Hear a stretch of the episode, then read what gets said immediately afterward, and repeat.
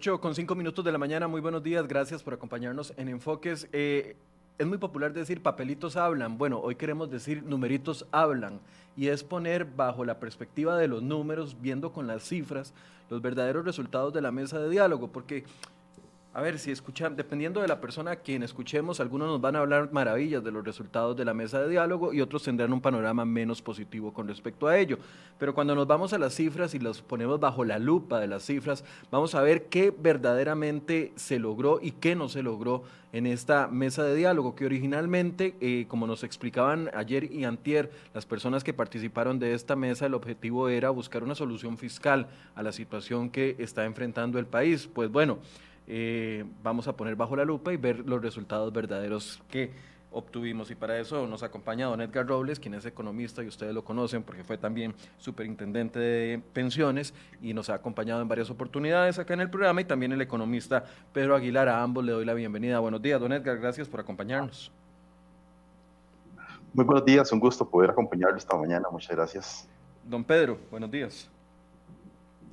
Muy buenos días, Michael, y a todas las, don Edgar, y todas las personas que nos sintonizan hoy. Eh, a ver, tal vez podemos dimensionar, y es que a veces cuando uno habla de un punto del PIB, o ocho puntos del PIB, o cinco puntos del PIB, eh, la, cifra no, no, no le pone, no, no, nos da, no, nos da, no nos ayuda a dimensionar el tamaño del problema. El tamaño del problema que tenemos, don Edgar, es 8.8% del Producto Interno Bruto como un, un faltante o una necesidad para poder ajustar las finanzas públicas. ¿De qué estamos hablando ahí? ¿De cuánto estamos hablando? ¿Cómo podemos explicarle a la gente cuánto representa ese, ese gran problema antes de ir a los resultados de la mesa, que son bastante mucho menos que eso? Pero no, solo eso. Eh, el tema es que para nosotros poder eh, darle estabilidad al crecimiento de la deuda, eh, o sea, para que los intereses no, no se vuelvan una bola de nieve eh, a la hora de manejar la deuda, igual que ocurre en cualquier, digamos, circunstancia, cualquier persona endeudada, si los intereses empiezan a crecer de forma exponencial, llega un momento en que la persona no puede pagar la deuda. Entonces, el ajuste tiene que ser considerable no solamente para, para sanear las finanzas públicas, sino para generar un superávit primario. O sea, para que escriba los intereses, el nivel de gasto sea inferior al, al nivel de los ingresos. Entonces, el ajuste tiene que ser bastante fuerte. Y cuando estamos hablando de, de un ajuste de, de, digamos, 9% del PIB, que es por donde va a andar la cosa, eso quiere decir que el superávit del gobierno tendría que ser, o el ajuste más bien de las finanzas públicas, tendría que ser del orden de los 5.200 millones de dólares. Eh, ¿Cuántos son 5.200 millones de dólares? Bueno, es, es más que el presupuesto de, de muchas instituciones públicas eh, incluso sumados. Costa Rica, para darles un ejemplo, dedica a la educación un 8% del PIB. Sería más de todo el presupuesto que anualmente se, se dedica a, a, la atención, o sea, al, financiamiento de la educación, para ponerlo en esos términos. O sea, es un monto tremendamente considerable. Y si lo vemos en relación al, a lo que se recauda con el IVA, es un monto similar a lo que se recauda con el IVA. Eh, o sea, para ponerlo en otros términos, para cerrar la brecha fiscal, si no existiera ningún otro cambio, o sea, si todo lo consideramos constante, sería como duplicar el IVA, prácticamente del 13 al 26%. Entonces es un monto enorme, ¿verdad? Ahora, hay que tener presente de que este, esta brecha, o sea, esta diferencia entre ingresos y gastos, eh, no tiene que cerrarse un, día, de un día para otro, o sea, de un año para otro por lo general lo que se hace es que se establece una serie de políticas para ir realizando los ajustes a lo largo del tiempo. Y de hecho, los préstamos de los organismos multilaterales, como el Fondo Monetario, como el BID o como el Banco Mundial u otros, lo que hacen es prestar ese dinero mientras se realizan los ajustes para que eh, el crecimiento de la deuda ocurra menos lentamente, pues esos préstamos normalmente se otorgan a tasas de interés menores a las que Costa Rica podría acceder en los mercados internacionales. Ahora, don Edgar, usted eh, fue parte en un momento de la mesa de diálogo, ¿correcto? Yo fui parte de una de las mesas de diálogo del Banco Popular, la que estaba encargado de reforma del Estado. Em, en esa mesa de diálogo se discutieron los problemas asociados con, eh, con el fraccionamiento de, de las instituciones del sector público. O sea, en Costa Rica ha existido una inflación institucional, especialmente después de los años 80. Curiosamente, todo, todo el mensaje, digamos, de los grupos de los grupos que tratan de mantener el gasto público en sus niveles actuales, de que Costa Rica es un país neoliberal, de que el Estado se ha tratado de debilitar a través de los años. Eso no tiene sustento con la realidad, porque cuando uno mira las cifras y resulta que la cantidad de instituciones en Costa Rica se duplicaron en los últimos 30, entre los últimos 30 y 40 años. Cosa que, para ponerse en estos términos, desde nuestra independencia en 1821 hasta 1980, en Costa Rica existían cerca de 180 instituciones públicas. Posteriormente, del 80 en adelante, se duplicaron, o sea, llegamos a tener 360 instituciones públicas o 330 instituciones públicas. Eh, entonces, ha habido un proceso de inflación institucional en donde las rectorías de los diferentes sectores han tendido a perderse. ¿Qué quiere decir esto? Que ahora, digamos, el Ministerio de, por ejemplo, de Obras Públicas y Transportes tiene un montón de satélites que no controla. Tiene el, el, el, el COSEBI, este, tiene el Consejo de Concesiones, en fin, tiene una serie de instituciones desconcentradas sobre las cuales no tiene injerencia directa eh, a la hora de tomar decisiones o a la hora de presupuestar los gastos. Además, muchas de estas instituciones satélites que se han creado se han hecho fuera de la cortina de la aprobación legislativa por parte del, presupuesto que, las, que las rige. Y es la Contraloría la que controla el presupuesto. Además, estas instituciones tienen sus propias políticas salariales, entonces hay disparidad entre los salarios de, las, de los empleados públicos que dependen del servicio civil y aquellos que dependen de estas instituciones, algunas de las cuales tienen autonomía presupuestaria. En fin, si han ido perdiendo estas rectorías, han venido duplicando las funciones de, instituciones públicas que hacen lo mismo dentro del sector, hay duplicidad entonces de, de, programas, como ocurre muy frecuentemente en muchos programas de atención de la pobreza, y el gasto público pierde efectividad. Pierde efectividad porque el gobierno central, o sea, el Poder Ejecutivo no controla los presupuestos, pierde efectividad porque esas instituciones reciben eh, dineros de, destinos específicos, o sea, leyes que se crearon para financiarlas sin necesariamente haber, creado los orígenes de, los, de, los, ingresos, o sea, crear impuestos para alimentarlas, sino que simplemente se alimentan del, presupuesto general y además pierde efectividad porque hay duplicidad de funciones. Entonces, todo eso se discutió en la mesa para tratar de llegar a acuerdos que fueran en el sentido de hacer el gasto público más racional y a su vez más eficiente, o sea, que los servicios se mejoraran. A ver, para, para, darle la palabra a Pedro, entonces usted nos explicaba que el hueco o, el ajuste es de 5.200 millones de dólares. Eso representa aproximadamente casi un 9% del PIB, 8.8%. Si nos vamos a los resultados de la mesa de diálogo, no la de esta, la, de, la del Banco Popular, sino la mesa de diálogo del gobierno, los resultados dan 1.67% del PIB que quiere decir, eh, traducido en millones de dólares, son mil dos millones de dólares. El hueco es de cinco mil eh, doscientos millones de dólares y lo que se logró con este ajuste es la quinta parte, mil dos millones de dólares. Para ayudarles a entender esto, por ejemplo, ayer hablábamos mucho del recorte al presupuesto nacional que de, de 161 mil millones de colones eso representa solo 270 millones de dólares. Eh, o sea, es tratar de ponerles las cifras un poco más traducidas para que la gente entienda. Entonces, el, ajuste que se logra en la mesa de diálogo, don Edgar, para ya pedirle la opinión a don Pedro, es un ajuste que es la quinta parte de lo que se necesitaba, de la meta que se necesitaba para poder entrar en un proceso de, de sanidad de las finanzas públicas, por así decirlo. Sí, correcto, y es que em, empecemos por porque las mesas de diálogo se diseñaron, eh, digamos, para otro, para otro fin. O sea, el fin no era darle solución completa al problema, sino tener una medida de cuáles son las fuerzas eh, sociales, digamos, que están influyendo para, para, para poder realizar los cambios. O sea, al final de cuentas, quien va a tener que tomar las decisiones es la Asamblea Legislativa y el Poder Ejecutivo. Entonces, estas mesas de diálogo, más que una solución, yo no esperaba que existiera una solución del problema en esas mesas de diálogo. Lo que yo esperaba es que hubiera una discusión que le permitiera al, gobierno mapear cómo se mueven las diferentes fuerzas eh, para ver por dónde tienen que venir los ajustes. O sea, al, final, la responsabilidad no se puede delegar en una mesa de diálogo. O sea, esto no era una mesa de concertación nacional, era una mesa de discusión para proponer propuestas. Ahora, las propuestas se van a quedar cortas, claramente.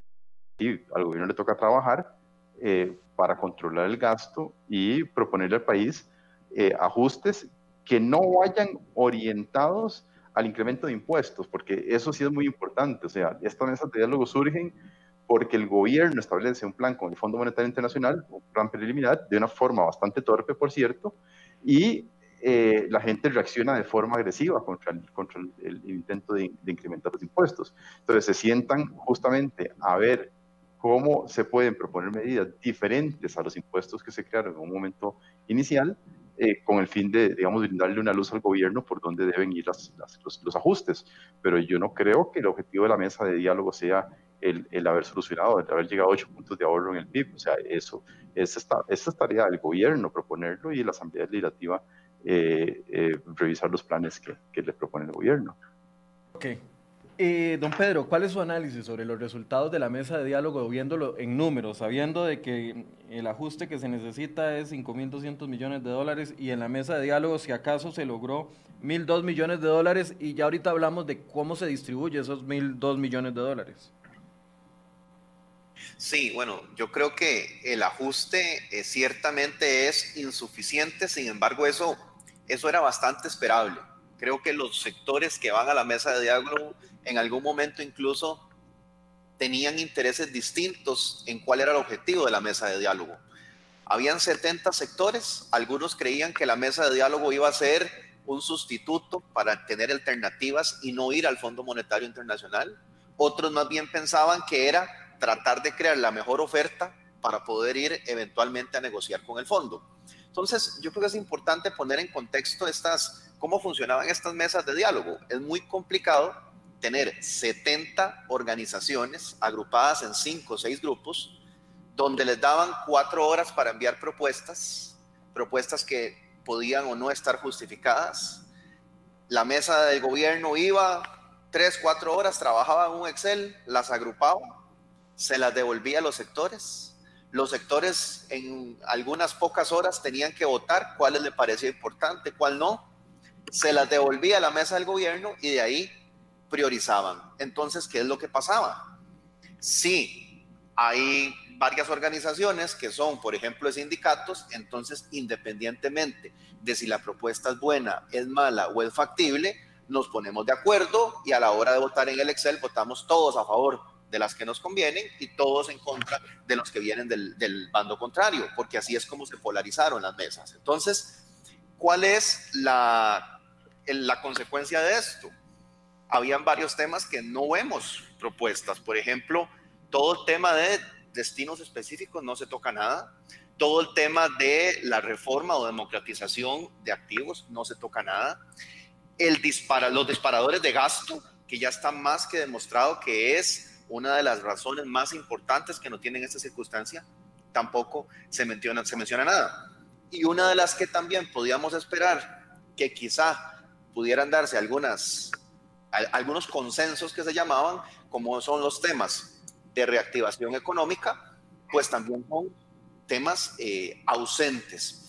Y además, dentro de estas 70 organizaciones, con que una organización de las 70 a la hora de leer una propuesta estuviera en contra, aún sin decir por qué, simplemente decía, no, no nos parece, esto va en contra de nuestros intereses, ya la propuesta no se discutía, no era necesario discutirla y se sacaba de las prioridades. Entonces, yo creo que eso es parte del mismo diseño que tenían las mesas de diálogo, inclusive las mesas técnicas del gobierno, había momentos, ¿verdad?, donde perdían completamente el orden y eran los mismos grupos los que se ponían de acuerdo. Y cada grupo, obviamente, defendiendo sus intereses. Entonces, para mí esto es un cálculo político. Esto es un cálculo político y es una de las cosas que yo más temía y temo porque eh, creo que el gobierno lo que hizo fue tratar de ganar y recuperar algo de imagen llamando a los sectores y al final una de las conclusiones que se iba a llegar es esta. El ajuste es insuficiente. ¿Para qué? Para poder, según ellos, legitimar de nuevo la discusión sobre los impuestos. Sin embargo, aún así, manejaron muy mal la propia comunicación, porque en medias mesas de diálogo se atrevieron a sacar de nuevo este, temas de impuestos, ¿verdad? Y volvieron a tener el rechazo. Entonces yo creo que ese es uno de los, de las, e, es una consecuencia de cómo esto fue, de cómo esto fue diseñado. Para algunos fue un muy buen ejercicio democrático, pues puede que sí, pero para efectos de las, de las soluciones que requiere el país es, es insuficiente. Y ojo, hay que tener también como, como lo mencionaba don Edgar, tampoco se pretende que el ajuste se dé todo en el 2021, no, al contrario, esa es una de las, de las excusas que da el gobierno cuando te dice, no, es que aquí podríamos hacer eh, desaparecer el presupuesto de un año y aún así los gastos de un año, el problema no se corrige. Claro, el ajuste no hay que hacerlo un año, pero precisamente es a través de una gradualidad, ¿verdad? Sostenida en el tiempo como esperábamos llegar a ese ajuste para poder ir a buscar financiamiento para lo que viene. Pero eso tampoco se ve porque los temas que generan esos disparadores, pues prácticamente no, no se tocaron. ¿Cuáles son los disparadores del gasto? Estamos hablando de las remuneraciones en el sector público, estamos hablando de los intereses de la deuda y no sé si me queda algún otro disparador del gasto eh, por fuera. Pensiones. Las pensiones, correcto. Sí, el tema de pensión esos tres temas no se abordaron en la mesa de diálogo del gobierno, porque cuando se habló, se trató de hablar de pensiones, eh, pegó el brinco la, el sindicato de, la, de los educadores. Eh, el tema de, remuneraciones se lo delegaron a la ley de empleo público que ya está en la Asamblea Legislativa y la renegociación de la deuda eh, no, se abordó como tema dentro de, de las negociaciones, o sea, se mencionó pero no se abordó. Entonces, podríamos decir que la mesa de diálogo no abordó los tres principales temas que era necesario abordarse o que son necesarios abordarse para poder solucionar el problema fiscal, don Edgar. No, los temas se abordaron, pero no hubo consenso. Como, Pedro, como dice Pedro, o sea, con que un grupo se, se opusiera, ya no, no, existía ese consenso. Ahora, claramente, cada grupo iba a tratar de jalar para su saco. O sea, Zona Francas no querían que, que, les, que les, pusieran impuestos a, a, sus, a sus ganancias, los empleados públicos no querían que les sacaran sus salarios, los, los eh, eh, representantes del magisterio pues defendían su fondo de pensiones, los, los, del Poder Judicial también, y ahí vamos sumando. Entonces, cuando ustedes, usted pone una, una propuesta que afecta a uno de esos grupos, pues nunca se va a lograr ese, ese consenso. Por eso es que las, las, las medidas que se logran con consenso son muy tenues, o sea, gasolina para los diputados. Bueno, y si hubiéramos tenido un diputado en la mesa de negociación, posiblemente se hubiera puesto y no se hubiera logrado ese consenso. Em, digo yo, lo que quiero decir es que cuando ustedes tienen grupos tan diversos, eh, en lugar de buscar los consensos, hay que buscar aquellos acuerdos en los que existe una amplia aceptación. Y dentro de esos acuerdos, específicamente en la mesa del Banco Popular, sí se logró hablar un poco del tema de empleo público. O sea, hay una propuesta no apoyada unánimemente, pero la propuesta va en el sentido de que de forma temporal y por los próximos cinco años se congelen a todas aquellas plazas públicas que queden vacantes, ya sea porque las personas se pensionan o porque se eh, renuncian o porque renuncian. Eso nos permitiría un ahorro de entre el 10 y el 15% al cabo de 15 años en empleo público. Y eso sí tiene una consecuencia bastante fuerte, eso cerca de un punto por ciento del PIB, solamente en esa propuesta que no afecta a las personas que actualmente están laborando, porque estamos hablando de personas que se retiran voluntariamente o que, o que se pensionan. Eh, y eso está plasmado en las propuestas del Banco Popular, que por cierto no han sido dadas a conocer a la opinión pública porque la, Asamblea de Trabajadores aún está en proceso de, de analizarlas. Eh, pero hay una propuesta específica para para darle una solución al gobierno en tema de empleo público sin tener que despedir empleados públicos. Pero, a ver... Que eh, eso no es suficiente. Perdón. A ver, don, Edgar, eh, por ejemplo, eso, eso usted lo menciona y, y, está en la mesa de diálogo del Banco Popular, pero por ejemplo, ayer yo escuchaba a la Asamblea Legislativa cuando se hablaba sobre el famoso este recorte del presupuesto, que es, parte importante de los logros. Y sin este recorte de gasto que se aprobó ayer en la Asamblea Legislativa, el, el, el logro de la mesa de diálogo del, del, gobierno se viene abajo en una importante cantidad. Pero al, mismo tiempo escuchaba, por ejemplo, la diputada Laura Guido del PAC decir que el congelamiento de plazas no es una opción porque, eh, y ponía una serie de ejemplos de que si se eh, pensiona un regulador, entonces, que si esa plaza entonces se pierde, entonces eh, es afectación para la gente. O si se pensiona una maestra, yo no, entonces siempre va a haber oposición a propuestas que le entren directamente al problema. Sí, porque hay un tema ideológico detrás. O sea, el, el, PAC está detrás del mantenimiento de su plataforma política, que es en gran medida empleados públicos. Entonces, ahí es donde se tienen que medir las fuerzas dentro, dentro, del, dentro del, de, de, la Asamblea Legislativa para ver qué es lo que conviene el país y dónde debe ajustarse. El ajuste debe venir de algún lado. Si el ajuste no se realiza, se va a realizar en la fuerza. ¿De qué forma? Con inflación. O sea, si este país entra en crisis fiscal, eh, tenga un par de años, solamente un par de años con, con inflación del 20%, que no es una inflación loca, eh, los salarios públicos caen a la mitad de dos años, porque con la regla fiscal los salarios públicos no se van a poder ajustar eh, ni siquiera por inflación. Eso es lo que dice la regla fiscal, que ya es una ley de la República. Entonces, hey, si no nos ponemos de acuerdo, la economía se va a hacer cargo de sanearla. ¿Y cómo se sanea? Con inflación. Reducimos el valor real de los salarios públicos, de las pensiones y de todas las cosas, simplemente dejando que la inflación aflore. Y como le digo, no tiene que ser una inflación a la Argentina, ¿verdad? Fuerte, tiene que ser una inflación solamente ligera, digo yo ligera, mediana del 20% por un par de años y problema resuelto. O sea, los salarios públicos caen a la mitad de su valor por el, el uso de la regla fiscal solamente. Ahora, ¿qué es lo que me preocupa? Lo que me preocupa es eh, que, que, sepamos leer el juego político de los diferentes de los diferentes grupos que están representados en la Asamblea. El PAC tratando de mantener su plataforma política entre empleados públicos, eh, ¿qué es el gobierno cuando oye las propuestas de la mesa de diálogo? Ni siquiera se espera a oírlas todas, simplemente dice, no, no, aquí hay que aumentar el IVA y vamos a agarrar al 40% de la población y le vamos a devolver el IVA, así, usando como plataforma política, como clientelismo, esa recolección del IVA para repartirlo entre más gente y crear eh, mayor, mayor grupos afines al partido de gobierno. O sea, ese es el tipo de, de, situaciones que a mí me parece que la clase política, aún alguna parte de ella, no ha entendido de que estamos en una crisis fiscal y que cuando estamos en crisis fiscal, todo gasto tiene que ser sujeto a revisión.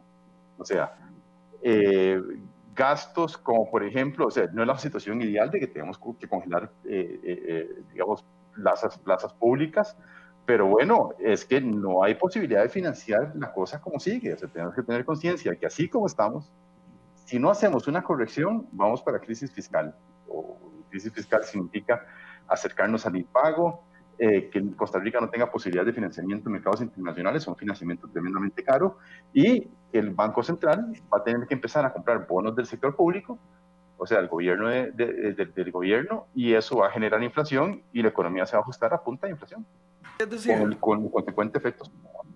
Es decir, nos está, nos está llegando en el peor momento esta discusión, porque estamos a prácticamente menos de dos años de la campaña electoral. Es más, la campaña electoral empieza en ocho meses en octubre del 2021, ¿correcto? Sí, ya en octubre del 2021, en, en, en 10, 11 meses, digamos, para ser justos, que ya estamos casi en diciembre, en 11 meses empieza la campaña electoral. Entonces, la lectura que usted hace es que nos llega en muy mal momento esta, esta discusión, porque hay que entrarle temas fuertes y los políticos no van a querer entrarle, o algunos políticos no van a querer entrarle a temas fuertes porque va a restarle votos en su base electoral parte, parte de eso es lo que yo veo, o sea, cuando gobierno sale a anunciar alegremente que va a volver impuestos en medio de una crisis fiscal, de una explicación que esa, ¿no? de, que, de que está tratando de hacer clientelismo político a la, a la, a la antigua. Eh, digo yo, lo menos que pensaría yo en este momento es establecer un esquema de subsidios eh, tan general como el 40%, y además cita como, como ejemplo eh, el, el, plan, el plan Proteger, que, de que, fue un, desastre en la administración, el plan proteger le llegó a personas que, que vivían en Nicaragua y gente que estaba en las cárceles, o sea, a, a, a empleados públicos. O sea, no, no, es posible usar eso como ejemplo cuando otros países, incluso con, con niveles de desarrollo inferior al nuestro, supieron manejar más, mejor los subsidios en épocas de, de pandemia. Eh, entonces, a mí me preocupa mucho, digamos, que tengamos esa dualidad en el mensaje. Por un lado decimos, sí, estamos en crisis fiscal, eh, tenemos que socarnos la faja, le vamos a pedir más impuestos, pero por otro sale el gobierno con la fiesta del gasto que no ha logrado parar. O sea, el gobierno sigue eh, pensando en que va a gastar plata en actividades que son perfectamente recortables y no está hablando de eficiencias en el sector público, de ver cómo hacemos para eliminar duplicidades, de ver cómo hacemos, por ejemplo, para controlar estos disparadores del gasto, el principal son salarios.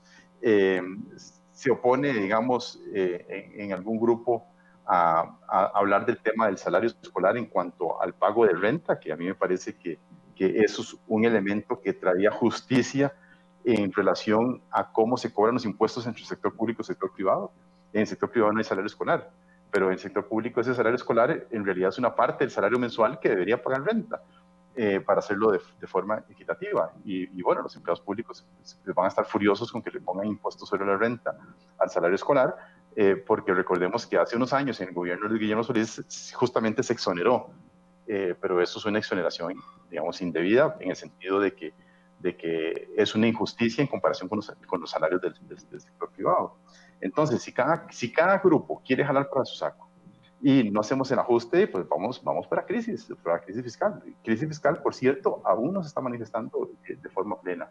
El gobierno siente, siente cierta, eh, cierta digamos, eh, resiliencia por parte de, algunos grupos para financiar la deuda a bajas tasas, pero de aquí a allá faltan varias etapas para llegar a una crisis fiscal fuerte en donde el gobierno ya no va a tener plata para pagar los, salarios a fin de mes o para pagar los aguinaldos a final de año o para pagar el salario escolar, lo que usted quiera. Eh, cuando hay crisis fiscal, el gobierno sale desesperadamente a ver quién le presta dinero y no consigue quién lo haga. Y es ahí donde, en donde entonces acude al Banco Central por, por financiamiento. A ver, siguiendo esa misma línea de, pensamiento, Pedro, ¿qué opina usted? Porque, a ver, puede que el PAC esté haciendo cálculo político y diga, bueno, hay que entrarle suave al tema de empleo público, hay que entrarle suave al tema de las pensiones o, tratar de sacarlo porque todo eso está dentro del sector público o, incluso el tema de imponerle el impuesto de renta al salario escolar, hay que entrarle a eso. Pero ese mismo cálculo lo puede estar haciendo Liberación, ese mismo cálculo lo puede estar haciendo la unidad, los partidos que tengan o, Restauración Nacional o el bloque Nueva República, los que tengan posibilidades y los que sepan que tienen que empezar a demostrar, a jalar a gente para su saco en las próximas elecciones y que estamos a 11 meses de que, de que inicie esa, esa campaña electoral. ¿Qué piensa usted? Sí, bueno, yo creo que tenemos que, bueno, yo parto eh, de algo clarísimo, ¿no? El, el PAC es, el, y el que es nuestro partido de, de, gobierno en este momento, no le gusta, no le gusta meterse al tema de los gastos. Yo creo que ya está más que claro. Y si de paso se le presenta una ventana eh, que me gustó esa frase para hacer clientelismo político, pues yo creo que la va a aprovechar. Más bien creo que en este momento, a pesar de que entramos a eh, la época electoral, lo que podría detener o minimizar el, el, el, problema es el nivel que pueda darse de oposición en la Asamblea Legislativa. Creo que la Asamblea Legislativa ha venido dando pues algunas muestras interesantes.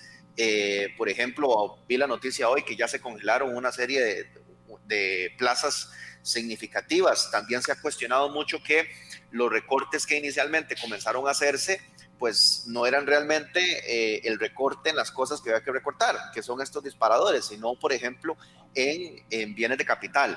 Entonces, yo sí creo que eh, va a depender mucho de lo que pase a nivel político. Algunos, por ejemplo, podrán decirme en este momento, bueno, pero esto, usted menciona a esos diputados y a la vez se oponen al tema del recorte en combustible, ¿verdad? Que podríamos ver los números también, que no viene a ser algo totalmente eh, insignificante respecto a las cosas que realmente no se están eh, discutiendo. A mí de la mesa eh, de diálogo me llamó poderosamente la atención la, ausencia en temas de reactivación. Y yo creo que lo más desmotivante es cuando se plantearon temas, por ejemplo, relacionados a reactivación, con hacer más competitivas las cosas para las empresas, revisar el tema de las altas cargas sociales para poder formalizar empresas y pues simplemente ahí hubo un sindicalista que se detuvo porque interpretó que eso era pues una forma oculta, un interés oculto de debilitar eh, la seguridad social del país, ¿verdad? Entonces simplemente el tema se, se detuvo. Ahí yo creo que hay dos visiones eh, antagónicas que pasan más por el tema ideológico. Yo creo que los sectores también desaprovecharon la oportunidad, desaprovecharon la oportunidad de al menos, a pesar de que habían intereses contrapuestos, al menos sentarse y dejarle muy claro al gobierno que la negociación no viene por el lado de mayores impuestos, ¿verdad? Para poderle entrar a otros temas. E inclusive, cuando uno ve algunas de las cifras, algo que a mí me llama la atención, inclusive, aunque se da el famoso 3.16, ¿verdad? Como parte del, del total, el proyecto Hacienda Digital de ese 3.10 representa un 0.5, ¿verdad? 0.5%, que, que va a ser el ajuste que daba.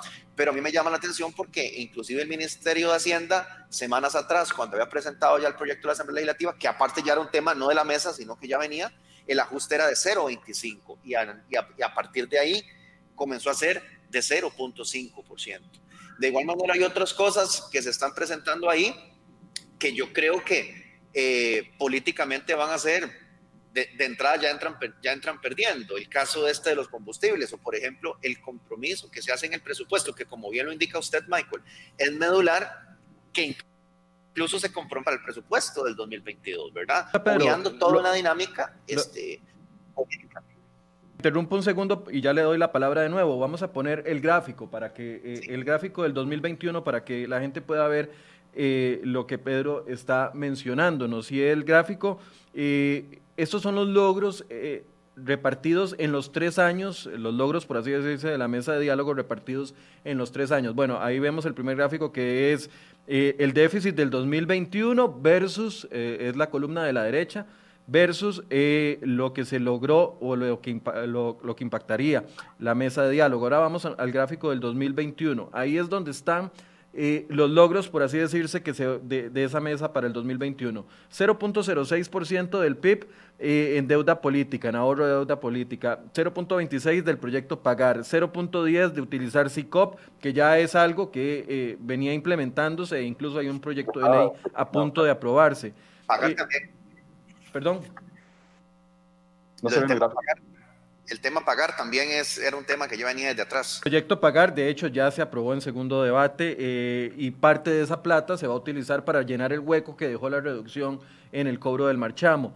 Eh, premios a la lotería va a representar un 0.12% del PIB. El recorte del presupuesto, ahí es donde yo les decía, si le quitamos el recorte del presupuesto, eh, que en ese momento eran 150 mil, ayer se aprobó 162 mil, es casi que la, la partida más fuerte junto con la venta de la cartera de CONAPE, que no sabemos si eso se va a realizar o no, y el cambio de deuda cara por deuda barata. Sobre estos logros específicos, Pedro, era para decirle a la gente de lo que usted estaba hablando.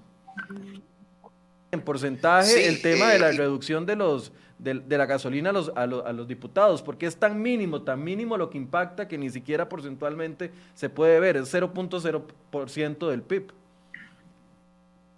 Sí, y como podemos ver ahí también, eh, por ejemplo, lo que tiene que ver con proyecto con CICOP, eh, CICOP y proyecto Pagar son temas que no podríamos decirle que son de la mesa de diálogo, es decir, ya, son, ya eran temas que venían avanzados eh, en, la discusión, en la discusión legislativa. Y algo que a mí me llama la y atención. Y la reducción del presupuesto, porque fue una obligación de los diputados claro. de oposición que comprometieron al gobierno. Claro, después de una lucha política donde el gobierno llega, presenta números mucho más inflados, donde le dice a sus propios ministros de cartera que vayan a eh, decir que muchas de las entidades iban a entrar en cierre técnico después de toda esa campaña. Es decir, no es un tema que nace de buena voluntad del, gobierno. Y por ejemplo, el proyecto Pagar o la cartera, el tema, la venta cartera con APE que sale ahí, tampoco nos engañemos, ¿verdad? Eso no es, no es como que son recursos frescos que estamos generando. Eso es tomar plata de la bolsa izquierda del, del, del, aparato estatal como tal y, y, pasarlo a la, a la, derecha. Y después hay algo que me llama poderosamente la atención. Eh, cuando hablamos del cambio de deuda cara y demás, que ya lo hemos conversado ampliamente, que es necesario hacer reingeniería de la deuda, la deuda que tenemos de corto plazo, tratar de pasarle a largo plazo y demás. Eso parece muy obvio, pero eh, igual que el tema de que, no, que no viene acá, pero que también se habla de la venta de lotes, es decir, hablamos de un conjunto el, en el de posibles 22. efectos. Ya casi lo claro, vemos porque eso está en el 22. Claro, sin tener claro realmente, como si estuviéramos en una empresa, cuáles son la, la, lista de vencimientos, cuáles son las negociaciones que ya estamos teniendo con los posibles inversionistas para readecuar eso, para hablar con números claros. Esos datos entonces terminan siendo muy a la deriva.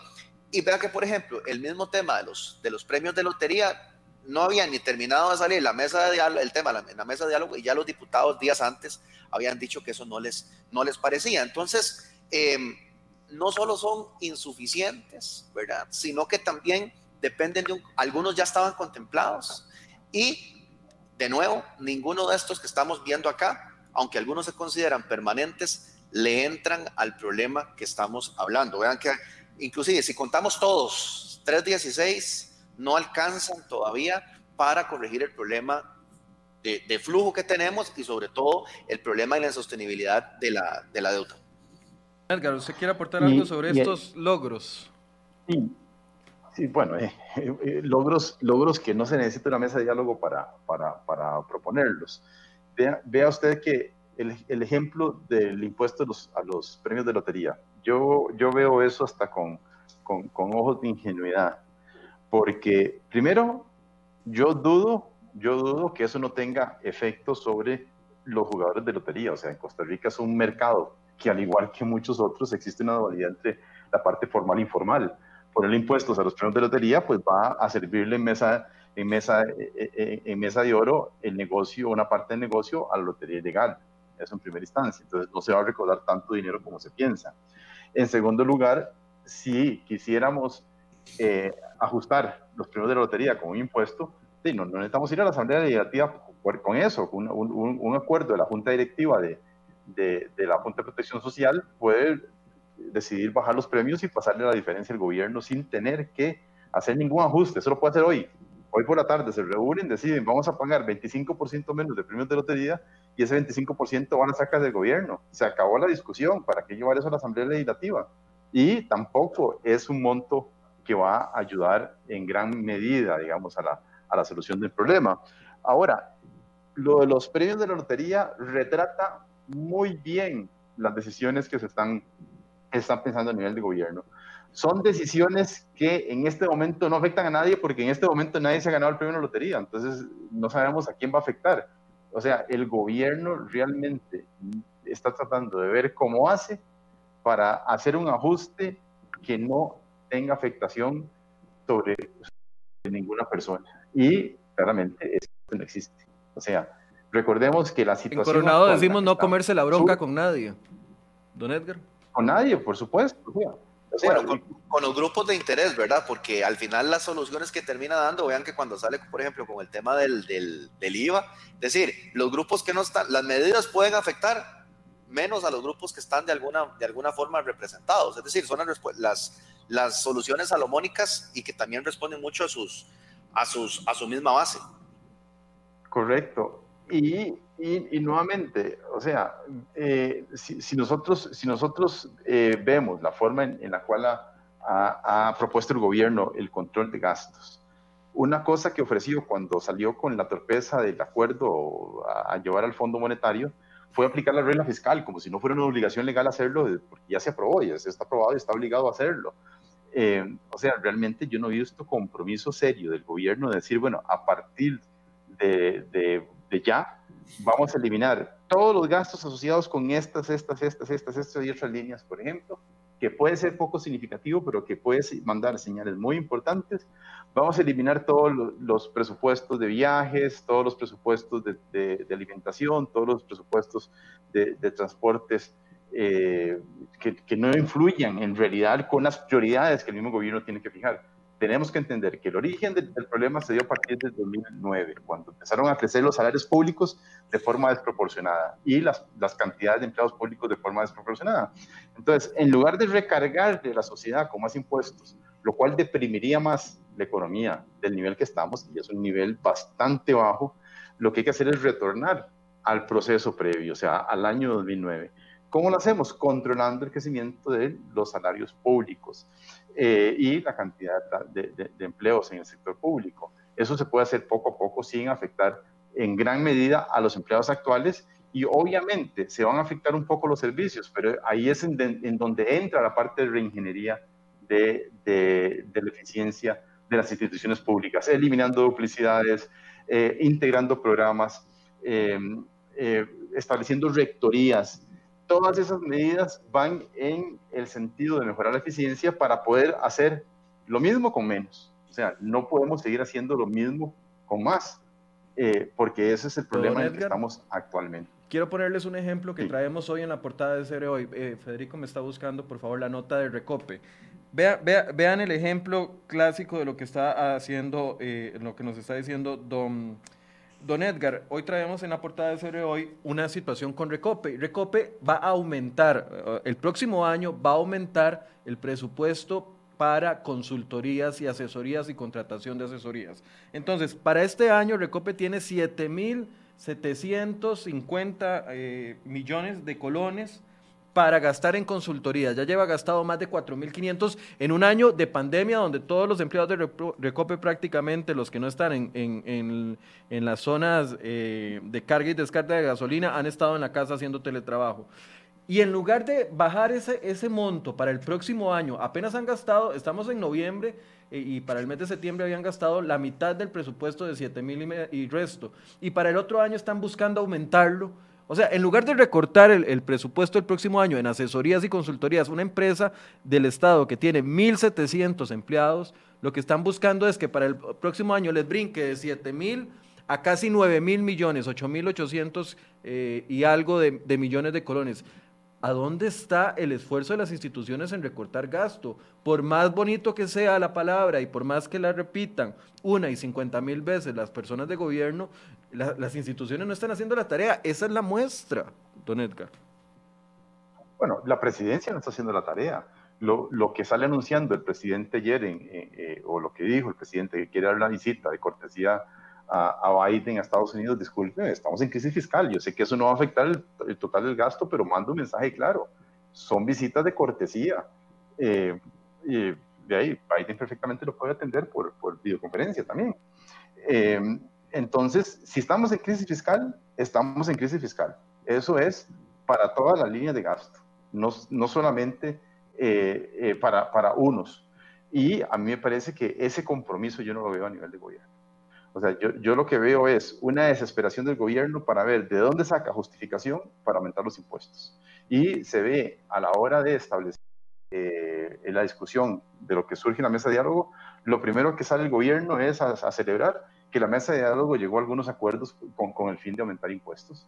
Eh, sin ni siquiera esperar las propuestas, las propuestas de gasto. Me parece que ahí, se está demostrando de, de cuerpo entero al gráfico del, del, año 2022 ahora, por favor, compañeros, eh, para ver, ya vimos el gráfico del 2021, ahora vamos al gráfico del 2022. Bueno, ahí tenemos los dos, 2022 y 2023.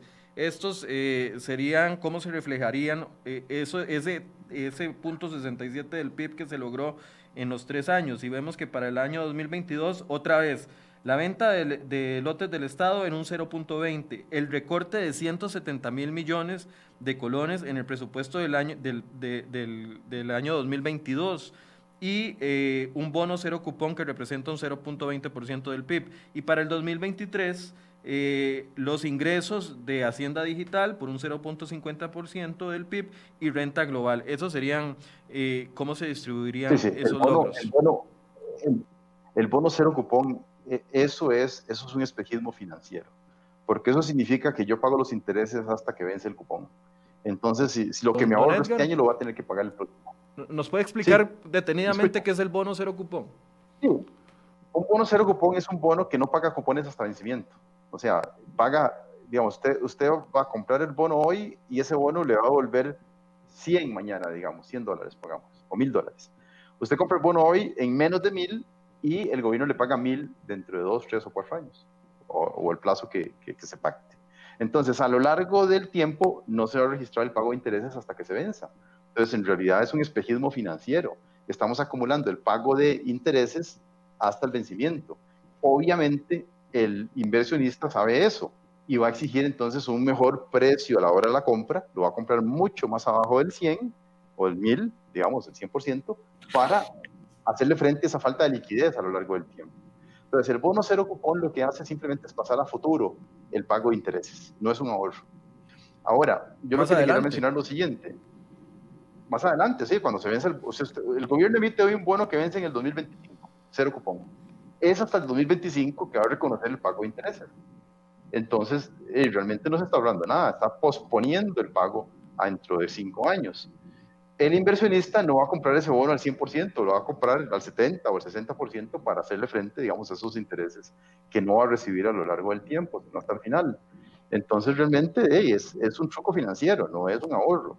Eh, ahora, si lo hubiéramos cambiado por un bono ordinario, el interés se hubiera contabilizado en el 2022, pero no se hubiera contabilizado en el 2025. Entonces, es, es un truco financiero. Eso no es un ahorro.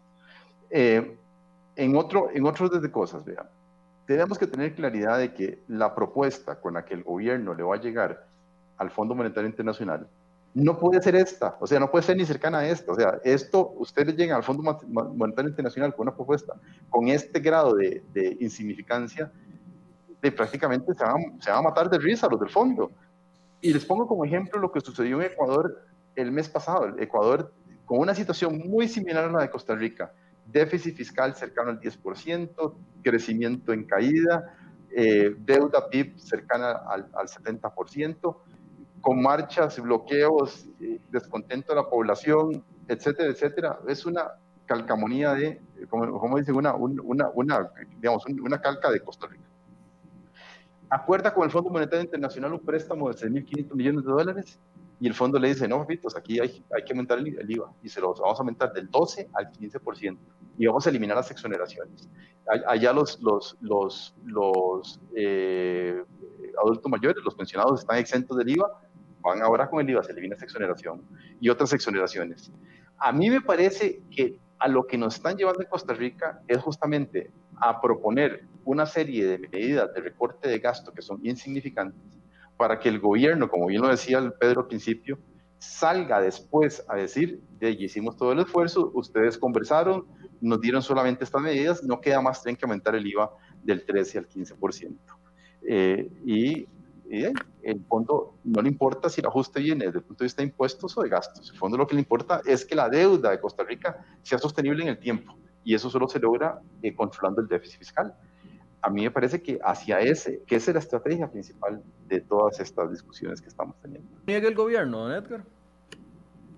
¿Perdón? Por más que lo niegue el gobierno, porque eh, cada vez que se le dice al gobierno es que están pateando la bola o es que estas medidas son insuficientes, etcétera, etcétera, el gobierno dice, no, no, no, estamos haciéndolo responsablemente, vamos a salir adelante, tenemos los créditos eh, que no usamos este año, los podemos utilizar el próximo año. Eh, el, el, gobierno no tiene esa visión, es un tema de discurso, porque entonces los números son claros, el ministro de Hacienda lo debería tener claro, bueno, no es economista, es abogado, pero, pero su gente alrededor lo debería tener claro. Pero, pero para mí el discurso es muy claro. O sea, cuando el Ministerio de Hacienda dice o el gobierno dice que estamos controlando los gastos y al mismo tiempo el ministro de la Presidencia le dice a todos los jerarcas de instituciones públicas que vayan a pelear el recorte del presupuesto, el, mensaje está muy claro. O sea, el, el, el, mensaje de la boca para afuera, hacia adentro están viendo cómo hacen para sostenerse con toda la fuerza y seguir gastando como han venido gastando. O sea, tal es el grado de discusión alrededor del ajuste fiscal que ya el gobierno se olvidó del plan de reactivación económica, o sea, de reactivación no se habla nada en este país. Ya como que los ticos dimos por un hecho que reactivación no vamos a ver hasta que haya cambio de gobierno. Ahora la discusión es si vamos a poner más impuestos o no vamos a poner más impuestos. Reducción del gasto también está en segundo, en segundo plano. En este momento la discusión es alrededor de los impuestos. No, no vemos cómo se reducen gastos y menos qué medidas se van a aplicar para reactivar la economía, muchas de las cuales de hecho son de carácter administrativo, no se requieren leyes, son de carácter administrativo, eh, como la restricción vehicular, por ejemplo, eh, como las restricciones para que ingresen turistas, como las restricciones para que eh, salgan costarricenses, digamos, a, por ejemplo. en fin, son decisiones administrativas que están impactando la economía. Y al final de cuentas de eso no se discute absolutamente nada. Más bien hay discusiones, el, ministro de Salud salió diciendo que viene la segunda ola, que ya nos está amenazando con que vamos a cerrar en diciembre, ¿verdad? Eh, en fin, o sea, yo veo mensajes muy, muy contradictorios en el gobierno a nivel de los dos temas, reactivación económica, que realmente no, ahí no hay contradicción, el mensaje es solo uno, y el tema de, de, gasto público, en donde por, de la boca para afuera dice que estoy controlando, de la casa para adentro no hay, no hay cambio. ¿Usted opina lo mismo, viendo los resultados del año 2022 y del año 2023? Correcto, yo creo que eh, lo que estamos en presencia es el gobierno está dilatando, dilatando el, tiempo, ¿no? Trasladando algunas cosas, algunas responsabilidades a la Asamblea.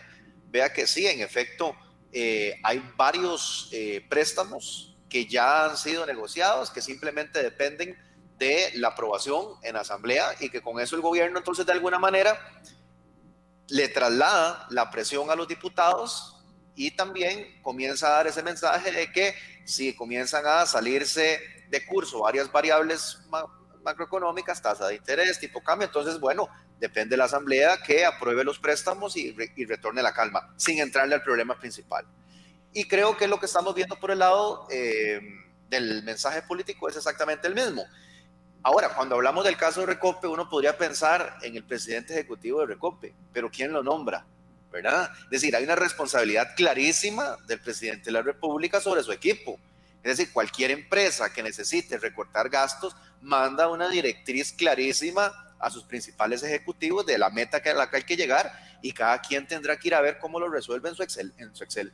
Y eso simplemente no ocurre, es al contrario porque si lo está haciendo, pues no le están haciendo caso. Entonces es un tema de liderazgo político. Eh, creo que no logró el, el, el, PAC, no sé si lo debíamos de haber esperado, pero no logró salirse de la caja y efectivamente se está dilatando la discusión para llegar a un punto donde nos digan, ya no hay más allá, tenemos que poner los impuestos. El sinsabor que me queda es que esta, esta famosa mesa que hemos analizado hoy tampoco le entró al tema, de la, al tema de la reactivación. Es decir, si ustedes ven las propuestas por el lado de ingresos, es ver cómo nos hacemos más costosos, por el lado de gasto no se le entró al tema y yo creo que la reactivación económica, que es fundamental, está en un segundo plano. Eh, la, la, vez pasada que hemos hablado del caso de, de, irlandés, estuve viendo unas noticias de cómo han tenido éxito ellos, más bien bajando los impuestos, Alemania también lo está haciendo para incentivar el consumo privado y eso pues parece un tema tabú para los tomadores de, decisiones. Entonces yo creo que sí, vamos a tener meses eh, donde simplemente estamos, seguimos pateando la bola y cada vez con menos margen de acción. No quiero dejar pasar ahí en el gráfico del 2022, que la segunda línea dice recorte de 170. Eh, eh, lo correcto es que lo, lo, hicimos más corto, lo correcto son 170 mil millones.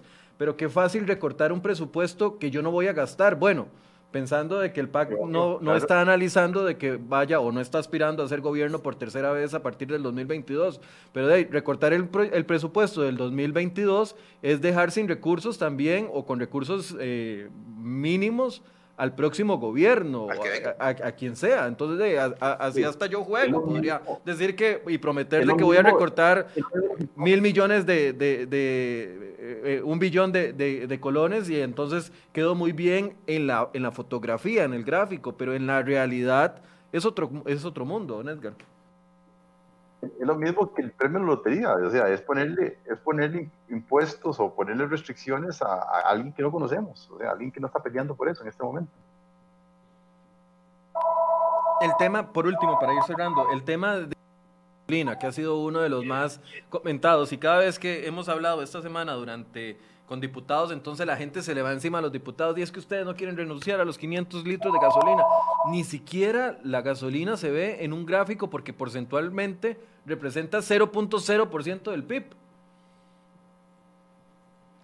Sí, eso es, algo, eso es algo meramente populista, ¿verdad? Que se pone ahí y de nuevo, es muy sencillo, es muy, es muy fácil eso, en una mesa de diálogo donde dicen recortes a temas que tengan que ver con diputados, pues por supuesto que todos van a estar de acuerdo, pero el impacto de una medida como esas, eh, pues es totalmente insignificante, pero algo que le gusta al gobierno es pues, presentarlo como una medida de esfuerzo que se está haciendo para entrarle al, asunto, pero claramente eh, es un gobierno resistente, resistente a hacer reforma de Estado, resistente a controlar su inercia con el gasto, resistente a dar competitividad para eh, reactivar la economía y pues con una capacidad increíble por trasladar los problemas en el tiempo y sobre todo trasladárselo a otros, trasladar responsabilidades políticas. Y de nuevo, yo creo que tenemos que seguir eh, muy vigilantes de esto porque el discurso en este momento lo están, lo están trasladando con una agilidad hacia el tema de nuevo, los impuestos,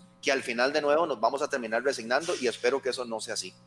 Y, yo lo veo un poco distinto esto del, del, impuesto, eh, perdón, del, recorte a los, gastos de gasolina. Yo, yo más bien lo veo como una forma de amedrentar a los diputados y decirles, mire, si usted no me aprueba a mí los préstamos que tengo ahí y, y, y lo que quiero pasar, pues y le vamos a entrar a sus gastos, a ver cómo lo vemos.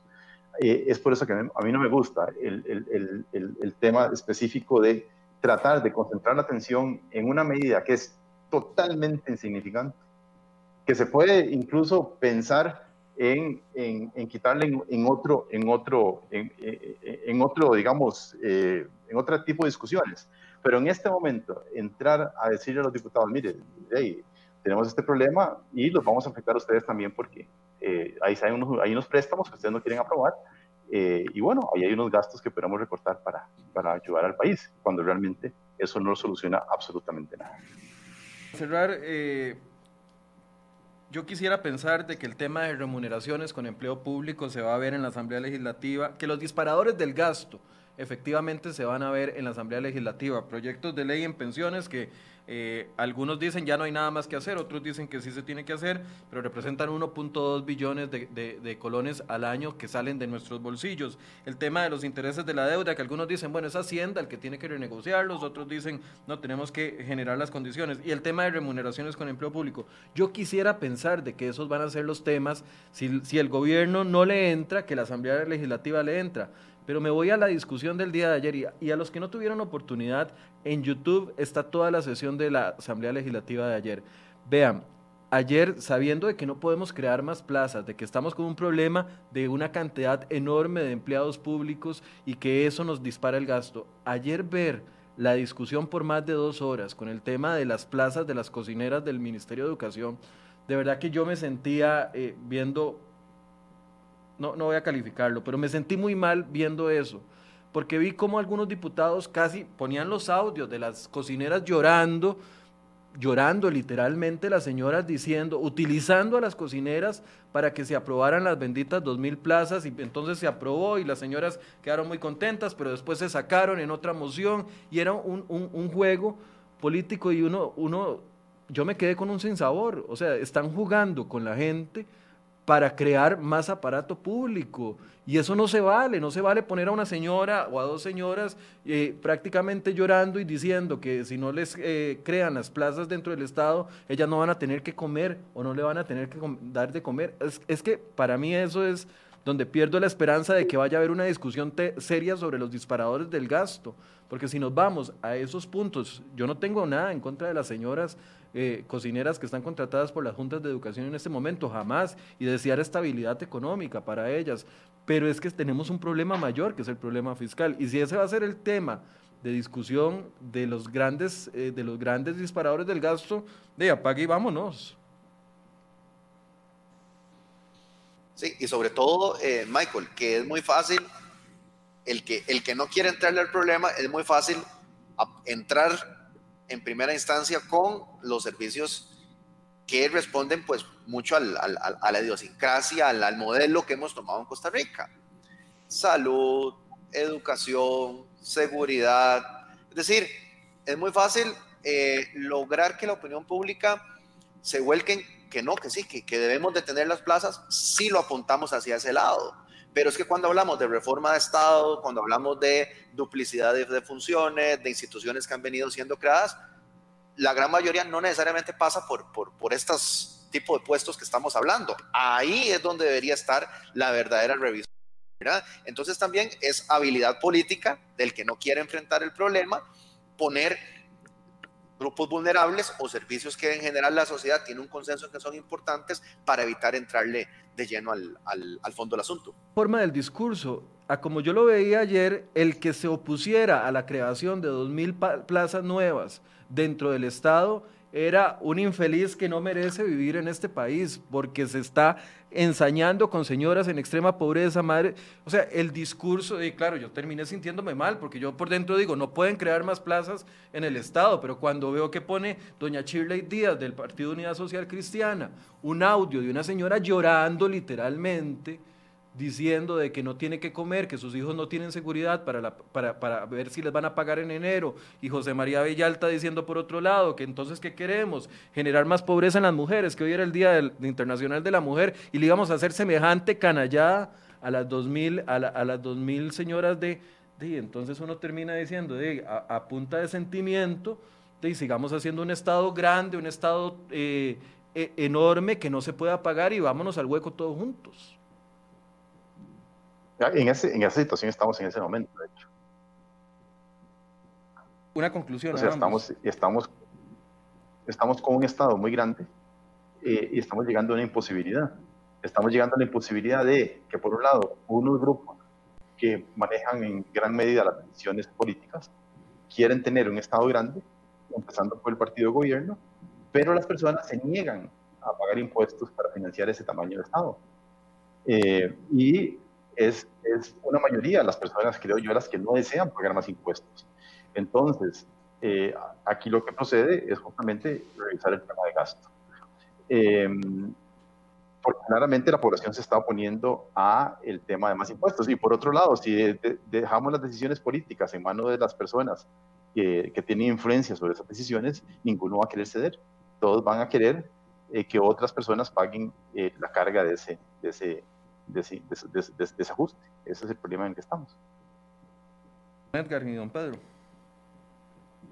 Sí, bueno, yo creo que eh, a mí me encantaría que diputados como José María Villalta estuvieran pensando en cómo podemos hacer para que el desempleo que hoy por hoy eh, sufren las mujeres lo podamos hacer, lo podamos combatir facilitándoles el crédito para sus emprendimientos, ¿verdad?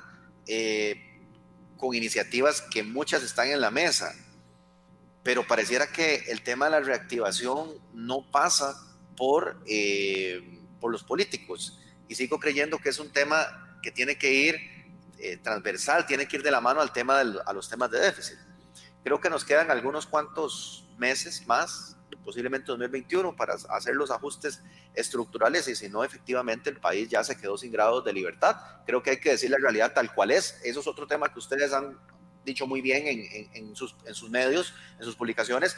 Creo que el gobierno no ha dicho la realidad y la problemática fiscal que tenemos y que sobre eso hay que sentar conciencia y pues no hay compromiso político para entrarle a los problemas estructurales que generan este, este problema fiscal. Así que tenemos que prepararnos en las próximas semanas porque las medidas están clarísimas, hay muchas formas de lograr ajustes sin impuestos, aunque pareciera ser que es el camino que quiere tomar el gobierno. Edgar, ¿quiere decir algo para despedirse?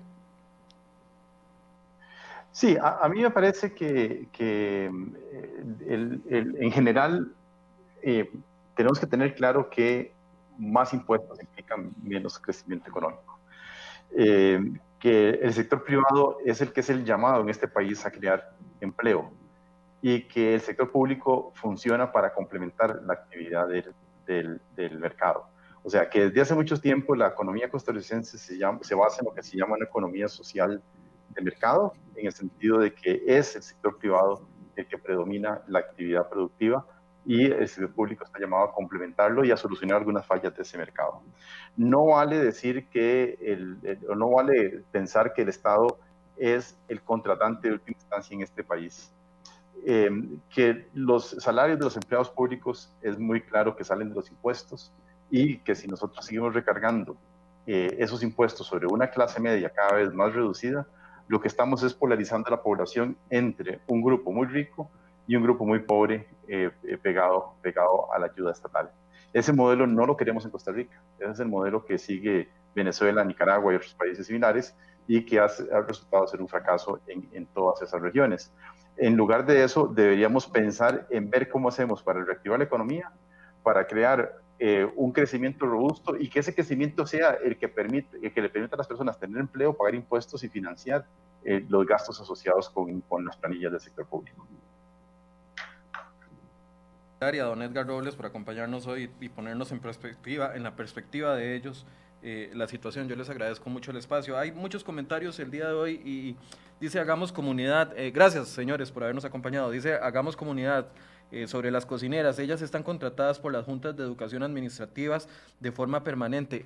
eso era lo que yo quería Ayer los diputados, nadie, pero nadie se concentró en decir, bueno, si las juntas de educación son las que no funcionan, entonces reformemos las juntas de educación. Solo la diputada Ana Lucía Delgado eh, de la Comisión de Hacendarios se paró y, y dijo, llamemos a la ministra de Educación. Si las juntas de educación no tienen bien a esas señoras y las están tratando mal, entonces llamemos a la ministra de Educación para que arregle el problema en las juntas de educación y no tengamos que contratar a dos mil personas, porque no podemos, es que no, no, es que no se quiere, es que no se puede. Pero eh, hagamos comunidad que, que me comenta eso, no, no, no, eso no fue lo que sucedió. Ese es, ese es mi punto. El nivel de discusión, como dice doña Aurora Castro también, a quien le mando un saludo muy grande, eh, dice que no nos podemos llevar por sentimientos en este momento. Ese es el punto.